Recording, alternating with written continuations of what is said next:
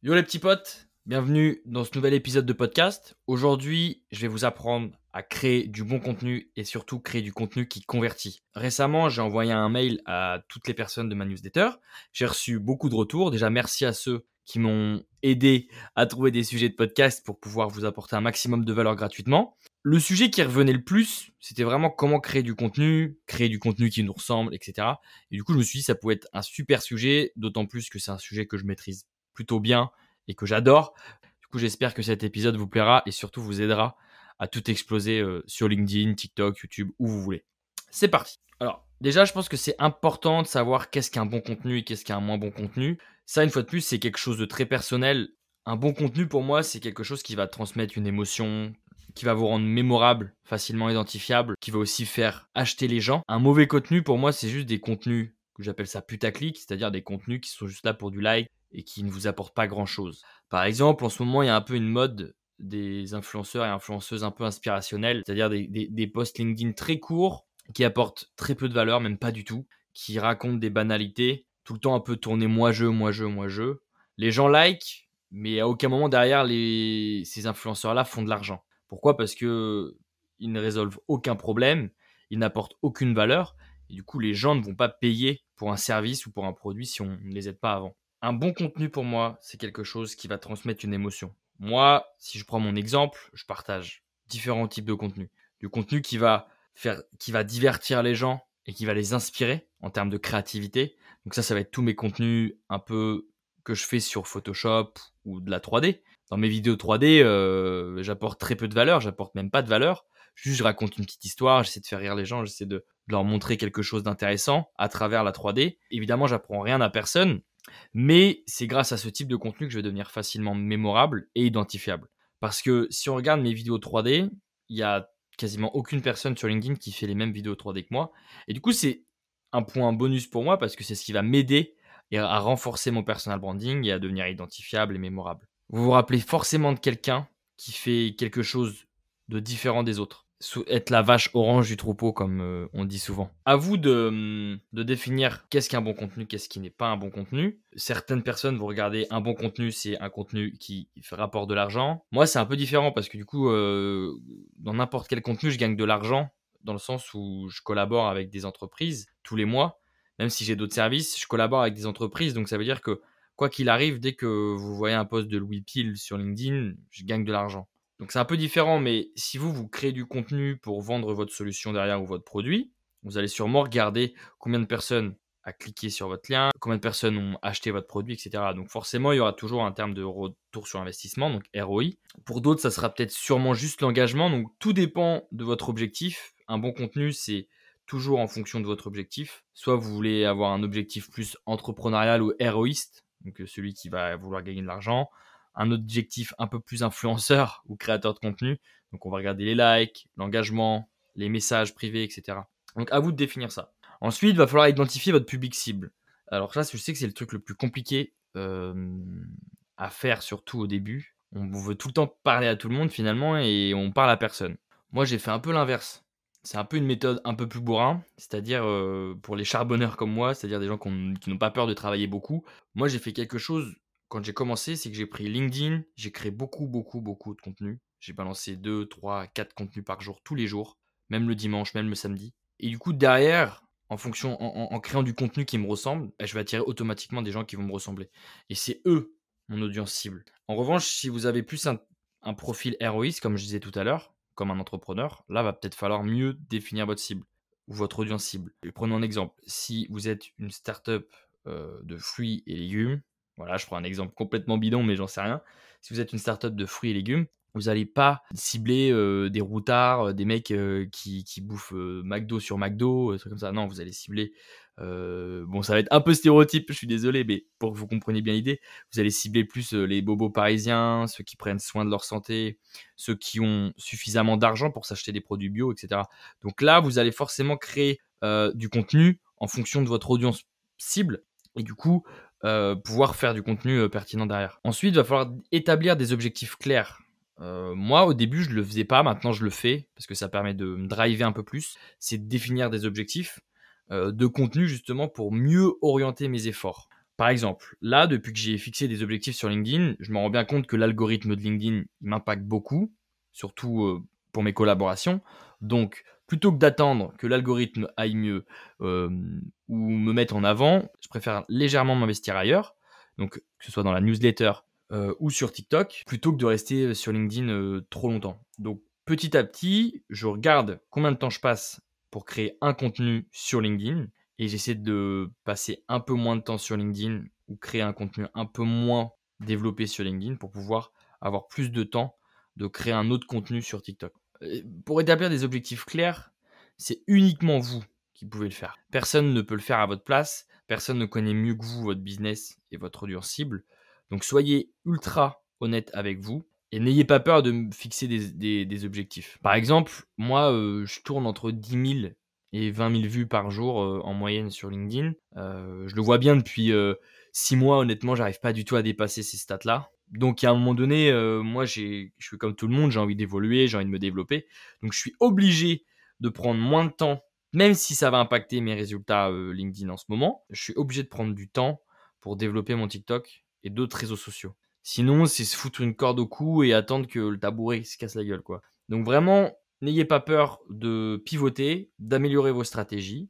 C'est pas parce que ça marchait une semaine que ça doit marcher encore cette semaine. Si ça marche pas cette semaine, bon bah, améliorez ça, testez de nouveaux contenus, etc. On va passer à la partie 2. C'est tous les éléments clés d'un bon contenu. Bon, déjà, je pense que vous vous en doutez, la valeur ajoutée. La valeur ajoutée dans un bon contenu, c'est primordial. C'est-à-dire, quelqu'un, surtout dans une, époque où de plus en plus de gens publient du contenu, donc on est tellement sollicité en termes de contenu, vous ouvrez LinkedIn, euh, vous pouvez scroller 20 euh, minutes et voir 200, euh, 200 personnes, 200 contenus différents. Donc va vraiment falloir se démarquer. Donc la première chose à faire, c'est de se démarquer par le fond du contenu et pas la forme. On verra ensuite pour la forme. Le fond du contenu, va falloir apporter de la valeur. C'est-à-dire, votre audience cible, elle a des questions, elle se pose forcément des questions. Et c'est pour ça que c'est super important de connaître son audience cible, parce que votre audience cible se pose tous les jours des questions, a tous les jours des problématiques dans un domaine précis. Si je reprends mon exemple des startups de fruits et légumes bio, eh bien, mon audience cible qui est euh, les Parisiens un peu bobos, qui ont un fort pouvoir d'achat, elles ont forcément des questions. D'où viennent les légumes? Comment s'en procurer? C'est quoi le meilleur légume qui va vous apporter un maximum d'énergie? Euh, c'est quoi le meilleur légume qui va vous qui va soigner vos problèmes de poids ou de problèmes de peau, etc., etc. Donc ça, pour quelqu'un qui est connaisseur, qui est expert, forcément, ça va lui sembler naturel. Mais pour votre audience cible, c'est pas du tout naturel. Donc n'ayez pas peur de créer des contenus qui vont aider justement votre audience cible. Il y a plusieurs types de contenus à forte valeur ajoutée. Des, contenus où vous allez enseigner quelque chose, des contenus où vous allez une fois de plus divertir, mais ça, moi, je les mets pas trop dans la valeur ajoutée et des contenus où vous allez communiquer et inspirer. Pour les startups de fruits et légumes bio, vous allez pouvoir créer une liste de tous les magasins parisiens qui vendent les meilleurs produits bio. du coup, vous allez communiquer sur quelque chose que votre audience cible ne connaît pas. Donc vous pouvez, en fait, c'est un peu comme de l'information que vous apportez. C'est pas forcément du savoir, c'est plus de l'information. Donc, si je récapitule, il y a plusieurs contenus qu'on peut faire pour apporter de la valeur à votre audience, de l'information ou de la communication, comme je viens de vous le dire, de l'inspirationnel, donc pour ma part, c'était plus les vidéos 3D, les vidéos un peu plus humoristiques. Mais pour le contenu inspirationnel des légumes bio, c'est de l'impro total là ce que je suis en train de faire, mais on pourrait très bien euh, créer des recettes à base de légumes bio.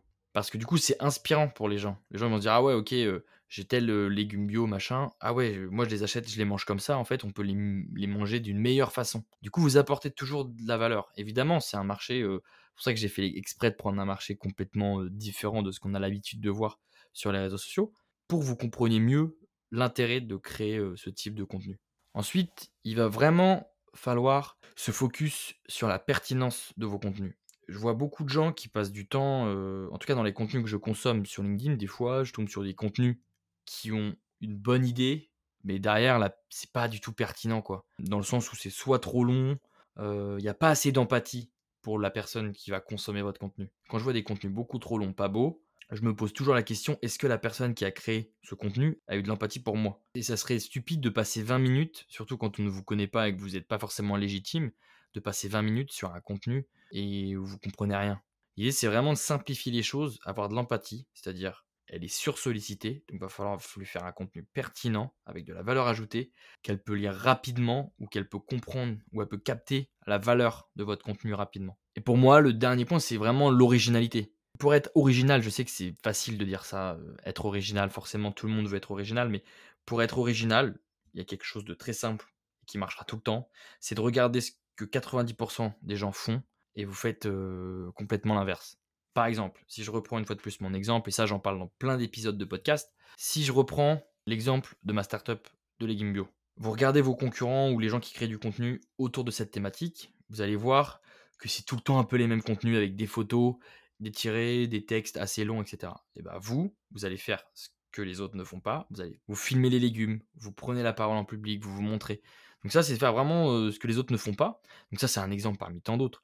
Moi, si je prends mon exemple de la 3D, j'ai vu que les trois quarts des artistes 3D étaient sur Instagram et à l'ancienne TikTok, faisaient très peu de vidéos parce que ça prend du temps. Moi, je me suis dit, bon, bah, ok, il faut que je fasse de la vidéo. Il faut que je raconte des histoires à travers mes vidéos 3D. Et c'est ce qui marche pour moi. Parce que euh, on en voit quasiment nulle part. Alors, quand on est original, parfois on peut, euh, on peut se tromper. On peut faire du contenu de mauvaise qualité parce que du coup, il va être mal pris, etc.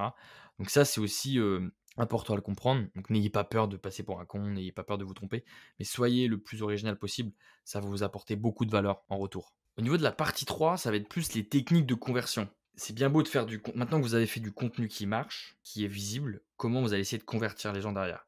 Une fois de plus, toujours en fonction de vos objectifs, mais n'importe quelle personne a envie de transformer, de convertir des gens en argent, parce que plus vous allez gagner d'argent, plus vous allez pouvoir apporter encore plus de la valeur aux gens. Moi, c'est grâce à ça aussi, si je lance mon podcast, c'est que j'ai créé tellement de contenu, je suis devenu visible, j'ai converti cette visibilité en argent, et le fait d'y avoir gagné de l'argent, ça me permet de développer de nouveaux projets à une envergure un peu plus grande, et du coup, ça m'aide à créer ce podcast. Avant, euh, je partageais euh, des tips uniquement dans des posts LinkedIn, ensuite, j'ai commencé par faire de l'e-book, parce que j'avais plus de temps, parce que je gagnais plus d'argent, et euh, maintenant, je commence à faire des formats beaucoup plus longs, qui me prennent encore plus de temps, mais je sais très bien que c'est quelque chose de scalable. Parce que ce podcast, qu'il soit écouté par 10, 20, 30 personnes ou 10 000 personnes, ça va me prendre autant de temps. Là, je passe, admettons, une heure à faire ce podcast. Il peut très bien être écouté par 30 personnes que par 10 000. Et c'est d'autant plus intéressant comme j'utilise des sujets qui seront sûrement encore d'actualité dans 5, 10 ans. Eh bien, je sais très bien que c'est quelque chose qui ne va pas se périmer comme un contenu basique sur LinkedIn, Instagram ou TikTok. Donc ça, faites aussi attention en fonction du temps que vous passez sur un contenu qui est potentiellement éphémère. Moi, je conseille de passer beaucoup plus de temps sur des contenus qui, sont, qui vont durer et perdurer dans le temps, comme des contenus qui sont sur YouTube ou des podcasts, mais ne passez pas trois jours à faire un contenu uniquement sur LinkedIn ou sur Instagram. Donc comment on utilise des appels à l'action assez efficaces dans vos contenus? Donc il y a plusieurs ça, c'est pas le truc le plus important parce que c'est assez simple en vrai.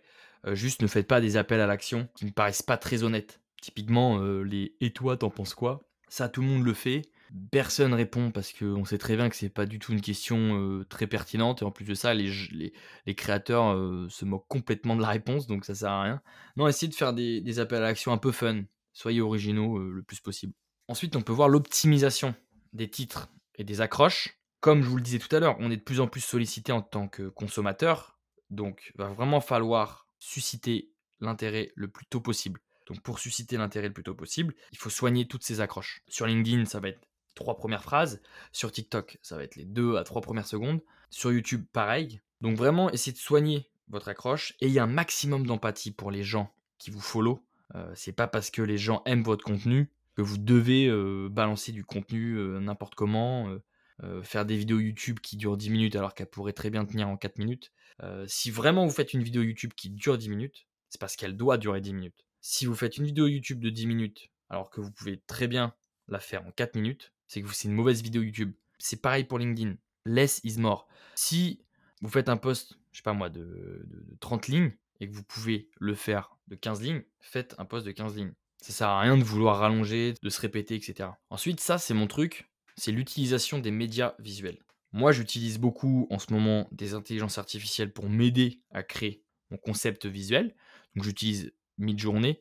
Ça, s'il y a des gens intéressés, j'ai une formation euh, pour créer des visuels. Euh, vous avez juste à m'envoyer un mail et je vous l'envoie. Mais créer des visuels, c'est attirer l'œil. Parce que si votre contenu, si vous voulez euh, avoir plus de chances que votre contenu soit vu, il va d'abord falloir attirer l'œil. Donc créer des visuels ultra percutants. Pour moi, les selfies, c'est bien beau, euh, mais c'est pas ça ce qui va vous rendre mémorable. Tout le monde en fait. A de plus en plus sur les réseaux sociaux. Donc commencez à faire des montages visuels.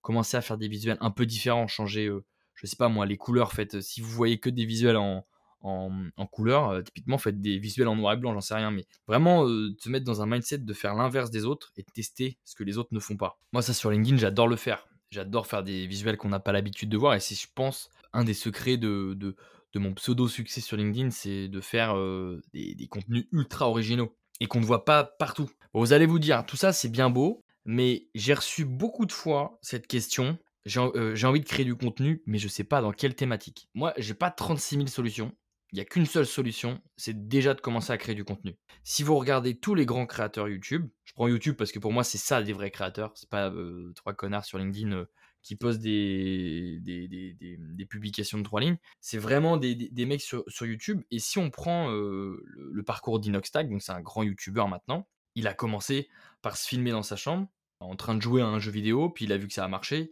il s'est filmé, il a montré un autre jeu vidéo, donc il a, il a chopé plein d'audiences comme ça, donc les audiences de, des, jeux vidéo différents. Et c'est comme ça qu'il s'est constitué une vraie communauté. Donc c'est à vous de faire la même chose. Commencez par créer du contenu, par la première idée que vous avez. Je ne sais pas si vous êtes euh, un fan de sport, commencez par créer du contenu sur le sport. Et puis le fait de créer du contenu sur le sport, vous allez avoir des retours des gens. Et puis euh, il y a un moment donné, vous allez dire ah tiens c'est cool de faire du sport. Qu'est-ce qui peut être lié avec le sport? Bon bah le développement personnel. Hop, vous allez créer du contenu autour du développement personnel. Et puis peut-être que le développement personnel un jour vous, euh, vous, vous lancerez une opportunité sur un autre secteur. Et c'est comme ça que vous allez pouvoir vous créer plein d'opportunités différentes et pouvoir justement trouver votre voie dans la création de contenu. Moi, j'ai mis du temps à trouver ma voie et je la cherche encore, surtout sur TikTok. là, pour le moment, je repose juste des moments de ce podcast, des moments qui vont apporter de la valeur, mais je sens que j'ai envie de faire quelque chose d'autre. Donc, pour trouver sa voie, c'est comme dans plein d'autres domaines. Le contenu, pour moi, c'est une sous-niche de l'entrepreneuriat surtout en 2023. Si vous voulez, devenir créateur de contenu à temps plein ou créer encore plus de contenu pertinent, euh, c'est obligatoire de trouver une niche que vous kiffez. Vous pouvez pas juste créer une niche parce que euh, c'est tendance. Typiquement, je vois des gens qui se lancent dans ChatGPT, dans les IA, etc., juste parce qu'ils sentent qu'il y, a une, opportunité. Euh, moi, je vois qu'il y a une opportunité, mais comme ça m'emmerde d'en parler, je je crée pas de contenu autour de ça. Vraiment, l'idée, c'est de, de prendre quelque chose qu'on kiffe, et d'essayer de transmettre cette passion à travers des contenus qui enseignent, qui inspirent, euh, qui informent, etc.. Si vous n'avez vraiment pas d'idée, euh, ça peut être ultra pertinent de demander à vos proches. Dans quel domaine tu me vois, euh, qu'est-ce que j'aimais faire quand j'étais petit, etc.. Parce que du coup, vos proches, eux, vont être ultra honnêtes, parce qu'ils vont pas vous dire quelque chose pour vous faire plaisir, ils vont dire Ah bah oui, toi, quand tu étais petit, tu étais comme ça, ou, ou moi je te vois bien dans, dans l'agriculture, dans la technologie, dans machin. Et c'est comme ça que vous allez pouvoir vous donner d'autres idées. L'idée, c'est l'intérêt de ça, c'est pas de trouver sa voie un matin en se levant. L'intérêt, c'est de, de tendre vers un chemin qui est le vôtre. Donc, pour trouver ce putain de chemin, il va falloir emprunter plein de chemins. Certains vont être, certains vont être chelous, d'autres vont être cool.